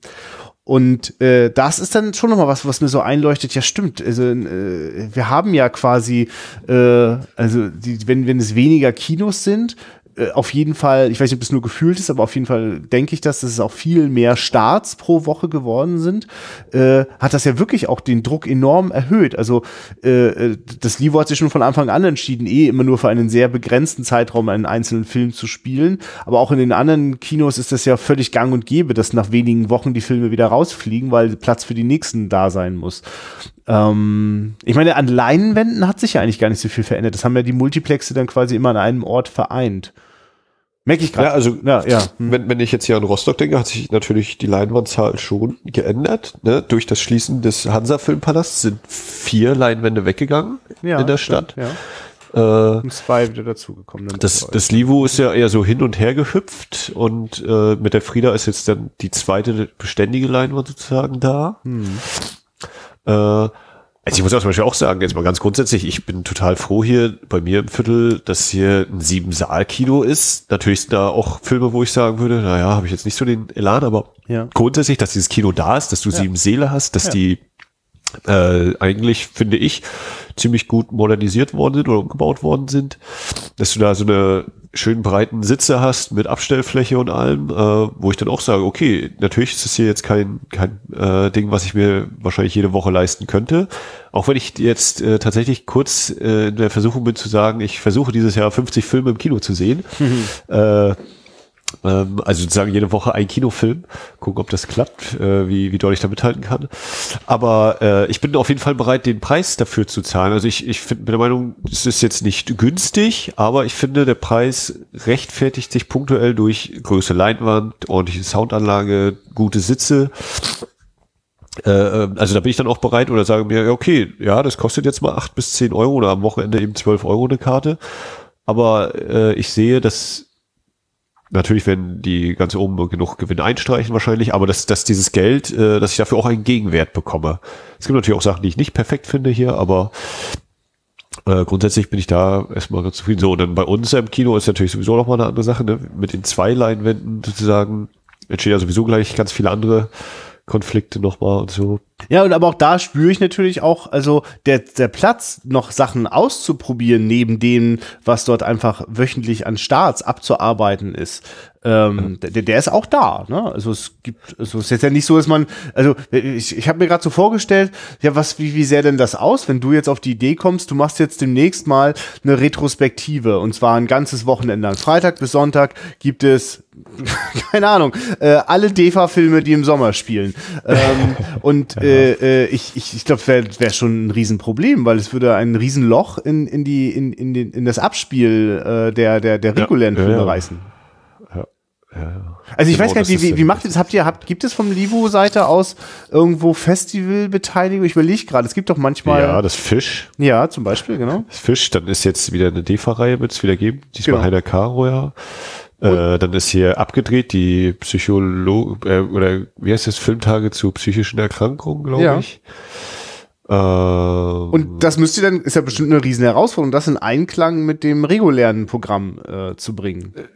Ja, also ja. Ne, beim Fisch ist es natürlich schon relativ fest sozusagen, da weiß ja. man schon wann und wie, aber äh, gerade wenn eben solche Anfragen kommen, dann kann er eben auch mal sagen, ja, nicht, das äh, pff, oder höchstens äh, eben bei irgendwelchen Vormittags- oder Nachmittags, früh, früher Nachmittag-Vorstellung oder so, aber nicht zur Hauptzeit und da schon gar nicht und also das ist ja, genau. Beziehungsweise wenn man dann sagt, man macht's da, dann fällt natürlich irgendwie ein Neustart weg, äh, was natürlich auch nicht immer gut ist. Ja, und ich will dich jetzt auch gar nicht in so eine äh, Lage bringen, dass du jetzt hier irgendwie für, für das lokale Kino sprechen musst, sondern einfach mal so generell, was, was, was, was, was würde denn eigentlich helfen? Ich meine, weil so aus meiner Sicht wäre das doch reizvoll, also, dass man die Freiheit hat, ja, wir können hier auch äh, ganze Programmfenster gestalten. Wir haben nicht die Not, äh, sozusagen äh, äh, einen bestimmten äh, Mindestteil an Filmen abzuspielen. Aber ich meine, die Not ist ja da, weil äh, äh, bestimmte Kinos, gerade kommunale und Programmkinos, leben auch davon, dass sie gefördert sind. Und Förderungen haben auch Bedingungen, nehme ich an. also man kann sich dann gar na, nicht also, aussuchen. Also mein Gedanke ist ja sowieso immer, na, wir brauchen halt noch zwei, drei Leinwände mehr, auch wenn es dann mhm. eben kleinere Säle sind mit unter 100 ja. Sitzplätzen oder so. Ne? Also ja, dass da dann okay. eben auch sagt, ein Film, der gut läuft, den kann ich dann tatsächlich auch noch weiterlaufen lassen oder ja. so. Äh, weil das ist ja existenziell wahrscheinlich, ne? Dass der Film, also äh, ich meine, das ist nicht die Frage. Ich, was ich gerade so denke, ist, also wo man doch hin will, ist, dass natürlich, wenn es jetzt also ein toll kuratiertes Programm gibt, das von mir aus ein ganzes Wochenende läuft und damit also auch keinen Platz lässt für, äh, da laufen noch, noch die regulären Sachen, weil es braucht's auch nicht, denn es läuft gut, es wird gut besucht. Es ist jetzt nicht so, dass nur weil es jetzt ein Sonderprogramm ist, ist es nicht automatisch ein Verlustprogramm. Aber ich verstehe, also so fühlt sich das für mich ganz oft an, wenn ich quasi äh, ein Programmkino aufsuche, das sich die Mühe macht, einen äh, äh, Filmklassiker zu zeigen. Ich laufe da in der Regel nicht in den prall gefüllten Saal rein und weiß daher, welche Anstrengung gerade dieses Kino unternommen hat, äh, dass das überhaupt stattfindet. Also ja. Das kann man natürlich nicht verlangen von, von, von Kinos, ja, arbeitet unwirtschaftlich so, ne? Sondern es muss natürlich irgendwie möglich sein. Ja, also das ist natürlich auch nochmal ein Unterschied. Gibt, ja. Also jetzt gerade hier bei uns mit dem Livo und dem Cinestar, das, äh, das Livo ist ja von einem Verein getragen und wie du sagst, kriegt glaube ich auch Förderung. Also das nochmal eben, äh, versuche jetzt auch nicht unwirtschaftlich zu sein, aber da ist glaube ich äh, dieser, dieser dieses Spannungsverhältnis zwischen Anspruch, also künstlerischem Anspruch und äh, finanzieller Ausgeglichenheit ist nochmal ganz anders, als das eben beim, beim Cinestar auch äh, mhm. sein muss, ne? weil die ja auch ganz andere Größenordnung und sowas haben, ist auch klar. Also ja. das das stimmt. Es würde in Rostock jetzt keiner auf die Idee kommen, äh, jenen DEFA-Sommerfilmabend, dem, na, wenn es ein Sommerfilm ist, vielleicht, aber in Wirklichkeit würde niemand auf die Idee kommen, das zuerst das Cinestar zu fragen. Das ist wahrscheinlich eher was für euch. Ja. Ja, was, was, was kann man machen? Also man kann natürlich, könnte natürlich jetzt sagen, naja, äh, vielleicht müssen die Verleiher äh, andere äh, ihre Vorgaben lockern, was die Einsatzzeiten und Einsatzlänge angeht oder äh, ja, es werden einfach gesagt, es kommen nicht mehr alle Filme auch ins Kino oder kriegen Kinostart oder die Preise ändern sich. Also das ist zum Beispiel ja für mich immer noch das größte Problem, so was die, die äh, Preislage so bei manchen Filmen angeht, wo dann gesagt wird, für eine Aufführung gibt es einen Festpreis, für zwei Aufführungen wird der verdoppelt, minus zehn Prozent oder sowas. Und dann gibt es aber auch welche, die sagen, naja, du hast hier, kriegst du, das ist die Mindestsumme und du kannst ihn so oft einsetzen, wie du willst. Das sind eben auch so Sachen, wo du sagst, okay, dann nehme ich natürlich eher das eigentlich, äh, wo ich auch mehrere Einsätze machen kann und mich das nicht so viel kostet Ja. Um eventuell eine schwarze Zahl zu kriegen, als dieses eine Ding, wo ich eigentlich davon ausgehe, na, das wird wohl eher ein Minus, das müsste ich also mit anderen Sachen wieder einspielen und hä, was eigentlich natürlich der völlig falsche Gedanke ist. Ne? Es geht ja eigentlich darum, irgendwie Filmgeschichte zu vermitteln oder so oder eben diese Einblicke zu geben. Äh, und die sollten ja auch, oder es sollte ja auch diese Chancen geben und nicht der erste Gedanke, ach ja, das Geld. Wie kriege ich das eigentlich zusammen? Ja. Nicht leicht. ja. Ja, ja. Aber das, Ja. Ja, Ich glaube, deswegen kommt, kommt das immer bei mir auch so, dass ich so denke, ja, eigentlich suche ich auch wirklich immer nur was, was meine eigenen persönlichen Bedürfnisse befriedigt. Und wenn ich dann mal erklären und begründen muss, warum dann jetzt dieses Stück Filmgeschichte so wichtig ist für die Allgemeinheit, dann finde ich, wenn man mir die Frage stellt, finde ich, ist das schon der Fehler so, ne? Also seit wann ist denn das nicht mehr wichtig? Aber, aber wenn man mir die Frage stellt, dann kann ich sie nur persönlich beantworten. Und ich finde, dass sie jeder auch persönlich beantworten kann. Ähm, aber das, ohne Angebot entsteht natürlich doch nicht von allein diese Nachfrage. Dann bleibt es wirklich bei äh, uns sozusagen den Cinephilen, die dann doch auch eher nur eine kleine Nische irgendwie äh, besetzen. Ja, und aber das ist natürlich unbefriedigend. Also, weil ich, ich wir, wir alle kennen doch das Erlebnis, dass wir es mal geschafft haben, im Bekannten, im Freundeskreis, bei den Familien, äh, mal wieder sozusagen einen Film äh, äh, sichtbar zu machen. Ähm, also, also da, da, da steckt ja schon immer auch was drinne. Nur, ja, also ohne, ohne Leidenschaft, äh, äh, ohne, ohne ein Interesse, das sozusagen unter das Volk zu bringen, kommen da die Gäste jetzt auch nicht immer von alleine drauf. Oder ich sag mal so, ich finde, so würde es wahrscheinlich nie funktionieren, so nach dem Motto. Es ist mir so bewusst geworden, ähm, als es äh, immer das, das, das äh, Wunsch, den den Wunschfilm gab, wo man immer so einen Zettel in so eine Box geschmissen hat, wo ich mir vorstellen kann, dass einfach eine unglaubliche Bandbreite entstanden ist, die bestimmt es nicht erleichtert hat zu entscheiden, wir zeigen jetzt diesen Film. Bin ich mir ziemlich sicher. Ähm, sondern es, es, äh, die Nachfrage entsteht tatsächlich äh, durch das Angebot. Und ähm, ja, da gehört dann wirklich viel Mut und äh, äh, ja, und ja, Durchhaltevermögen wahrscheinlich auch dazu. Alles Dinge, die man sich nicht, die man sich erstmal leisten muss, ne?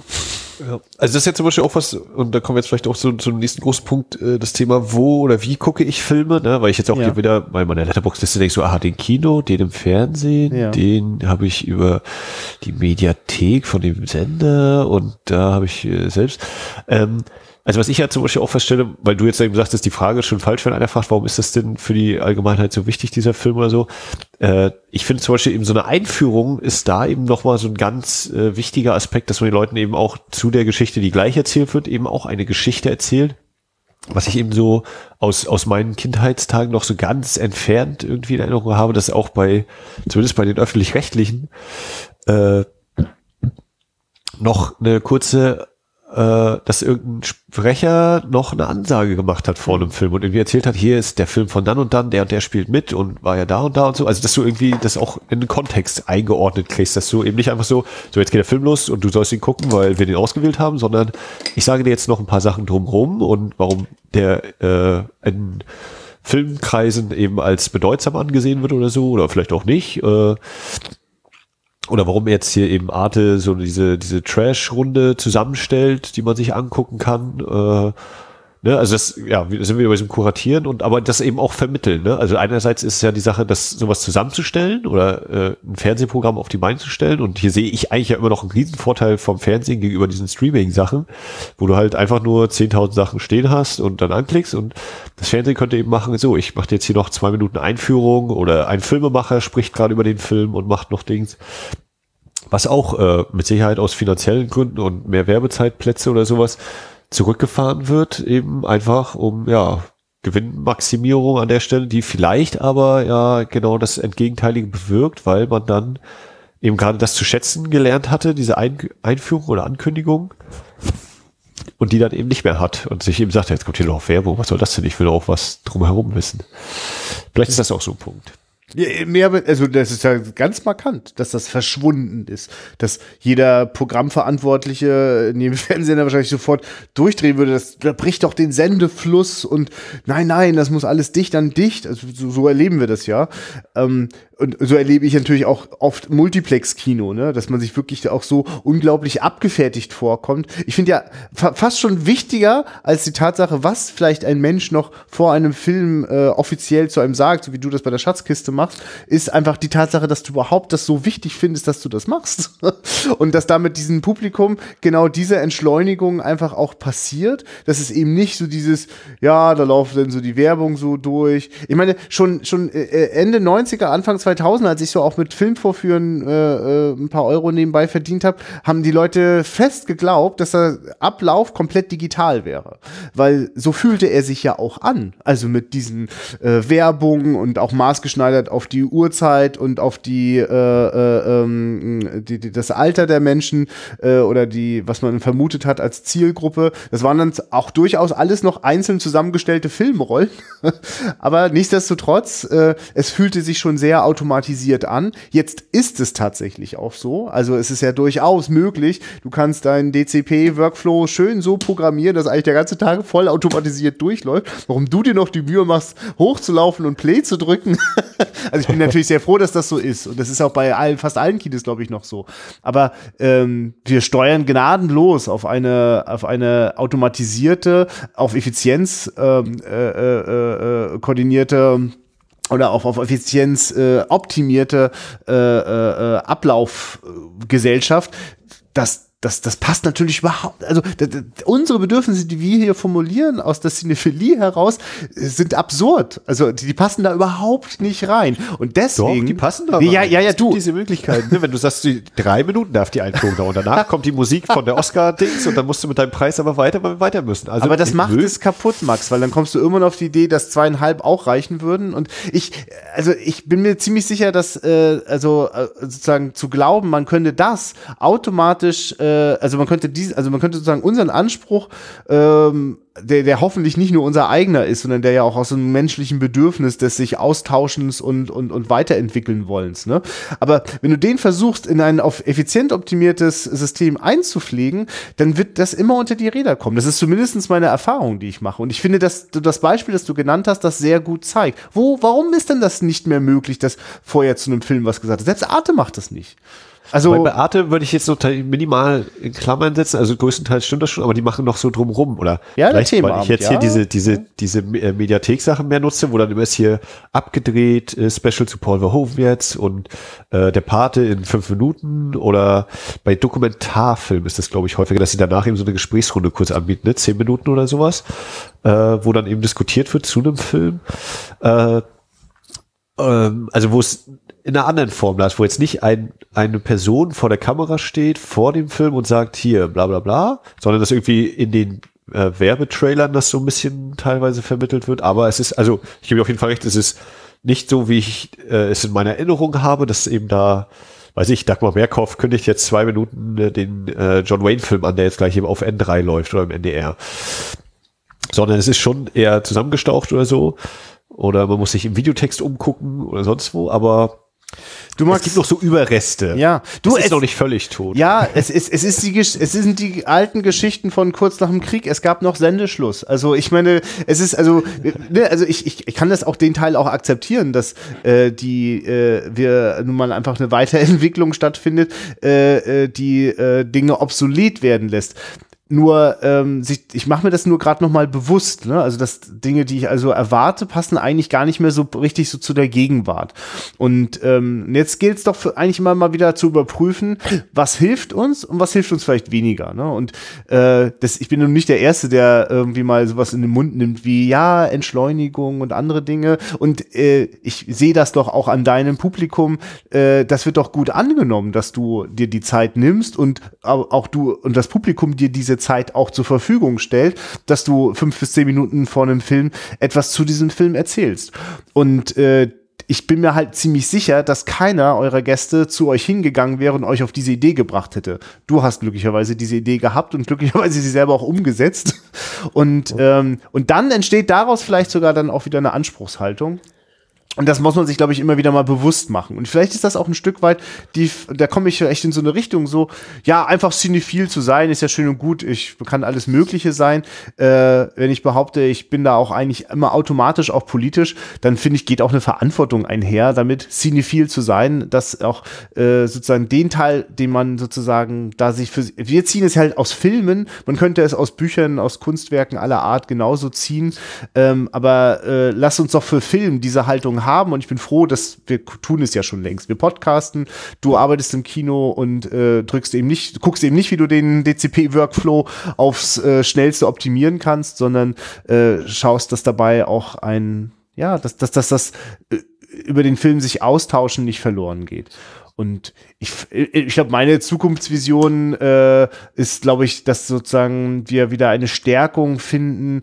Man wird sich vielleicht noch wieder noch mal noch intensiver in, in Filmclubs finden. Vielleicht gibt es noch mal eine neue großartige Filmclub-Welle, weißt du, wo, äh, weil der Bedarf, miteinander die Filme zu gucken, der ist ja weiterhin da. Das ersetzt keinen Podcast dieser Welt, dass ich die ganze Zeit denke, auch beim Bahnhofskino möchte ich aber eigentlich mal mit den beiden Jungs mal zusammensitzen und den Film gucken. Ja. ja. ja. Ja, ja, ich glaube, dass sowas, was wir machen, ist ja eigentlich auch schon das in diese Richtung gehende. Ne? Ja. Also äh, man kann jetzt sagen, ja, vielleicht kommt irgendwann mal jemand auf die Idee, so von den Besuchern, ja, wir machen jetzt, ich möchte einen Filmclub aufmachen oder so, aber man kann ja auch das irgendwie unterstützend oder wegweisend mit äh, irgendwie mitgeben oder das ja genau unterstützend zu einer Entwicklung oder be, be, be, befruchten. Die, ja. die dürfen dann einfach kommen. Das ist auch, das ist genauso wichtig, wenn es das denn gibt. ja. Okay. Ja. Ähm, ja, äh, gibt's für dich noch Aspekte, die äh, noch aufgerissen worden sind äh, bei der Cinephilie-Diskussion? ähm, also ich glaube, ich bin soweit ziemlich gut. Achso, genau, vielleicht nochmal dieses, dieser Punkt, äh, wo oder wie gucke ich eigentlich einen Film? Also, Richtig. ja, stimmt, da war was. Ja. Noch so ein kleiner Punkt. Also, ja. dass ich für mich, wie gesagt, gemerkt habe, ich möchte wieder mehr ins Kino, auch wenn ja. mich nicht jeder Film begeistert und sowas, ja. aber dass ich jetzt gerade, da ich durch ein Smart TV jetzt zu Hause auch habe, ja. äh, viel auch dieses, ja, das nonlineare Fernsehen entdecke im Sinne von Mediatheken und da eben auch Sachen auswähle. So, ich hatte ja hier neulich mal geschrieben, äh, mein Netflix heißt Arte weil da äh, eine sehr interessante Auswahl sich immer mal findet oder wenn ich die Zeit dafür finde. Aber dass ich schon immer wieder merke, ich habe jetzt gerade auch äh, noch ein Vimeo-Video vorhin gerade gesehen zum Thema Zusammenschnitt aus Michael Mann-Film und sofort gemerkt, oh, ich kriege Gänsehaut, aber ich würde das jetzt gerne auf so einer riesigen Lein Leinwand sehen wollen und auch nicht zu Hause, selbst wenn ich hier einen Beamer hätte oder so, sondern wirklich eben im Kino auf so einer ja.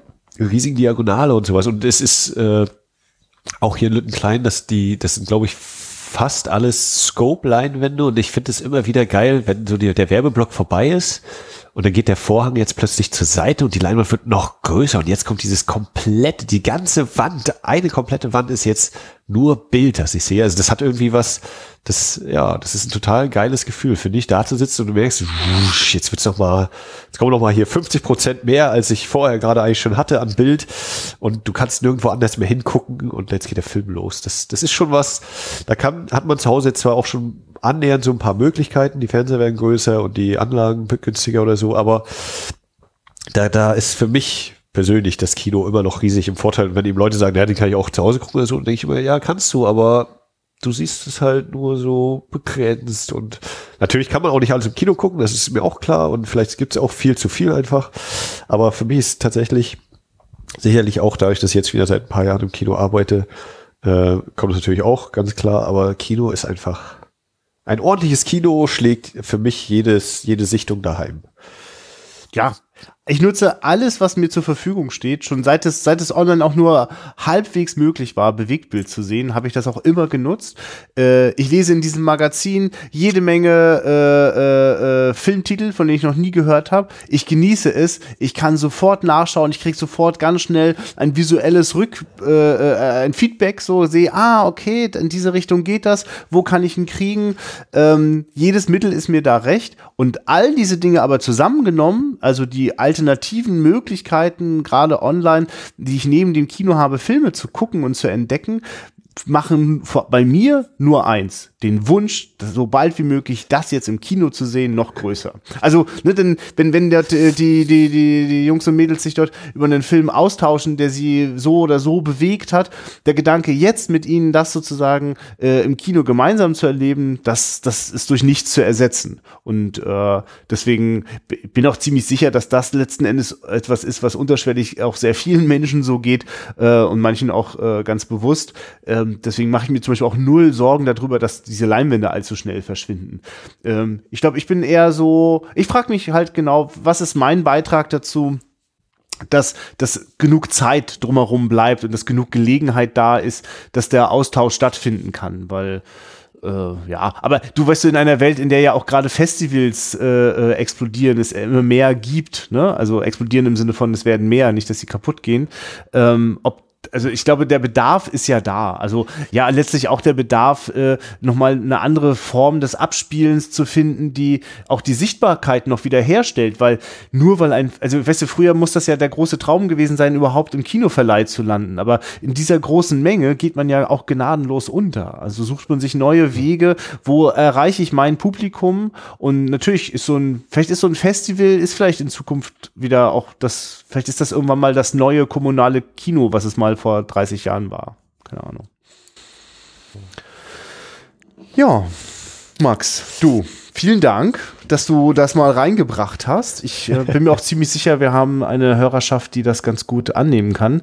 Und äh, wenn es dazu irgendwelche Anmerkungen gibt, freuen wir uns wie immer über Kommentare in unserer Kommentarspalte auf wiederaufführung.de. Ähm, ich finde, es ist auch mal wieder Zeit für eine äh, iTunes-Rezension, liebe Hörer. Max, wie, wie können wir die Menschen dazu motivieren, das zu tun? Äh, ich, also nicht, ich, Ich weiß nicht, ob ich die motivieren möchte. Äh, also ich, ich sage ja immer, ne, ihr gebt uns fünf Sterne, schreibt einen Text dazu. Wenn ihr uns keine fünf Sterne geben wollt, dann äh, schreibt uns doch erstmal per Mail oder auf unserer Seite und dann klären wir das. oha, was hast du denn da so im Angebot? Das, das äh, bleibt dann unter uns. Alles klar. Äh, nein, aber also äh, könnt natürlich auch weniger Sterne geben, wenn ihr das ordentlich begründet. Äh, aber ja. Ach, Ja, also, ich bin immer froh, wenn die Leute es hören und wenn wenn es Ja. tatsächlich irgend, also die größte Bestätigung ist für mich eigentlich immer so dieses, ich habe mir jetzt mal den Film gekauft oder ich habe mir den jetzt auch mal angeguckt oder ah schön, dass ihr den mal besprochen habt. Das ist eigentlich immer noch so das, äh, diese gewisse ja, Freude Ja. einfach. Ne? Also ich hatte jetzt zum Beispiel neulich äh, bei, bei der Superhero Unit, die sind immer noch bei ihrer, hatten jetzt irgendwie den Batmans Rückkehr und da habe ich gedacht, oh, jetzt muss ich mir auch endlich mal diese Batman-Box holen. Die war dann gerade günstig und dann habe ich da jetzt auch mal zugeschlagen. Und dann lese ich gerade, das Irish Film Institute macht jetzt Ende Februar eine 70 Millimeter Vorführung, wo ich gedacht habe, da hätte ich vielleicht mal Urlaub nehmen sollen. Ja. Aber naja. Äh, genau, ja. Ja, ja, ich bin mir Äh, übrigens, ja, dessen bin ich mir auch bewusst, dass wir eure Kaufentscheidung ganz schön beeinflussen. Ist übrigens auch eine politische Entscheidung, äh, daraus kein Kapital zu schlagen, weil das mir einfach zu blöd. Aber äh, ja, bitte, äh, lasst euch inspirieren, kauft ein und uns sollt ihr, glaube ich, deswegen unterstützen und die iTunes-Rezensionen, die helfen halt einfach äh, mehr Sichtbarkeit in diesem riesigen großen Dschungel und stetig wachsendem äh, äh, Nischenbereich der deutschen Filmpodcasts äh, noch eine Sichtbarkeit zu bekommen, weil iTunes einfach danach rankt, wer gerade abonniert und wer Bewertungen bekommt. Ähm, und ähm, ja, also da könnt ihr uns einfach helfen, auch mit unserer Mission noch, noch sichtbarer und hörbarer zu werden. Und, und noch, äh, also wenn ihr dieses Heft auch mal, über das wir die ganze Zeit Ah ja, gut. lesen wollt, ist äh, sowohl bei Facebook natürlich Revolver, ich glaube mit Untertitel, oh Gott, was steht vorne drauf, Christian? Zeitschrift für Film oder Zeitschrift für Film, genau. Ähm, es fällt einem immer nur so schwer, das so zu sagen, weil man das Gefühl hat, man hat ein kleines DVD-Booklet in der Hand, nicht? Ja. Und ich, ich weiß gar nicht, ob es revolver.de direkt ist oder so, aber äh, das Heft kriegt man auch und lasst euch, wenn ihr irgendwie im Buchhandel geht, da könnt ihr das auch bestellen, lasst euch nicht abschrecken von äh, zwei bis drei Wochen, nicht lieferbar oder so. Das äh, geht dann auch trotzdem innerhalb von zwei, drei Tagen. Ich weiß das aus Erfahrung. Ja. Und auf revolver-film.de werdet ihr fündig. Also, ja, ganz klare Empfehlung. Auch daran verdienen wir nicht einen Cent. Und wie auch in diesem Interview, äh, äh in diesem Band auch deutlich wird, äh, auch niemand, der für den Revolver schreibt, verdient damit Geld. es ist eine prekäre Scheißsituation, aber wir haben uns ja auch ein bisschen ausgesucht. Wir hätten uns ja auch für, weiß ich nicht, wir könnten uns ja auch für Aktienkurse interessieren und könnten hier Business-Podcasts oh, ja. machen. Geil, ne? Gerade gestern gehört, äh, nach, nach all den Fusionen sind jetzt Abspaltung der neue Trend am Aktienmarkt. Oh, äh, geil. War wieder so, ah genau, nicht meine Welt, ich schalte weiter. Ja, sehr schön. Äh, ja, in diesem ja. Sinne, äh, nicht nur guckt Filme, habt Spaß dabei, sondern tauscht euch auch darüber aus. Oder auch wenn das kein Spaß war, der Film, auch das kann sehr viel Spaß machen, sich dann darüber auszutauschen. Ja. Äh, und wie sich das so anhört, wenn mal wieder so ein Film so richtig ein über die Retina gebraten wurde, das hörte dann äh, Ende diesen Monats. Also im, immer den letzten Sonntag eines Monats kommt ja dann auch eine ganz reguläre Ausgabe. Und mittlerweile kann ich euch auch schon ankündigen, was es denn sein wird. Ähm, uh. Uh, ja, wir schauen Natural Born Killers, der neueste Film aller Zeiten, den wir bei uns im Podcast, der ist glaube ich von 1993, Max. Terminator Terminator 2 abgelöst. Ja, ja, genau. ja, und dadurch, dass wir das ja immer länger machen, können wir ja manchmal auch ein bisschen in die 90er reinschnuppern. Nein, mir ist das ein besonderes Anliegen mit Nature Born Killers. Ähm, ich habe das Gefühl, es ist gerade so eine Zeit, mit der man äh, sich äh, vielleicht auch filmisch nochmal wieder beschäftigen muss. Und ich glaube, Oliver Stone hat zum Thema äh, Wahnsinn Amerika schon 1993 alles gesagt. Wir, wir überprüfen das mal. Ist es für dich eine Neusichtung? Ich, ich frage dich das, glaube ich. Ich habe den irgendwie einmal gesehen, glaube ich, ja. Also genau. ich, ich, müsste hier auch irgendwo eine Blu-ray rumstehen. Ja, ich, ich habe auch, ich hab auch den Director's Cut rausgekramt, damit es auch so richtig wehtut. Ja, ja ich habe ja momentan so ein bisschen Probleme mit meinem Player, der oh nein. Blu-rays nicht mehr so sehr. Oh nein. Ist, äh, ja, den gibt's hier auch. Äh, aber das können wir gleich, das können wir gleich auch noch äh, nach dieser Aufnahme noch besprechen. So. ja, ach so. Das müssen wir jetzt oh, die krass. Hörer nicht mitquälen. Ah. jetzt muss ich also noch ein bisschen Service machen hier. Liebe Leute, also dann äh, bis zur nächsten Ausgabe. Schön, dass ihr zuhört. Auf Wiederhören. Ciao, ciao.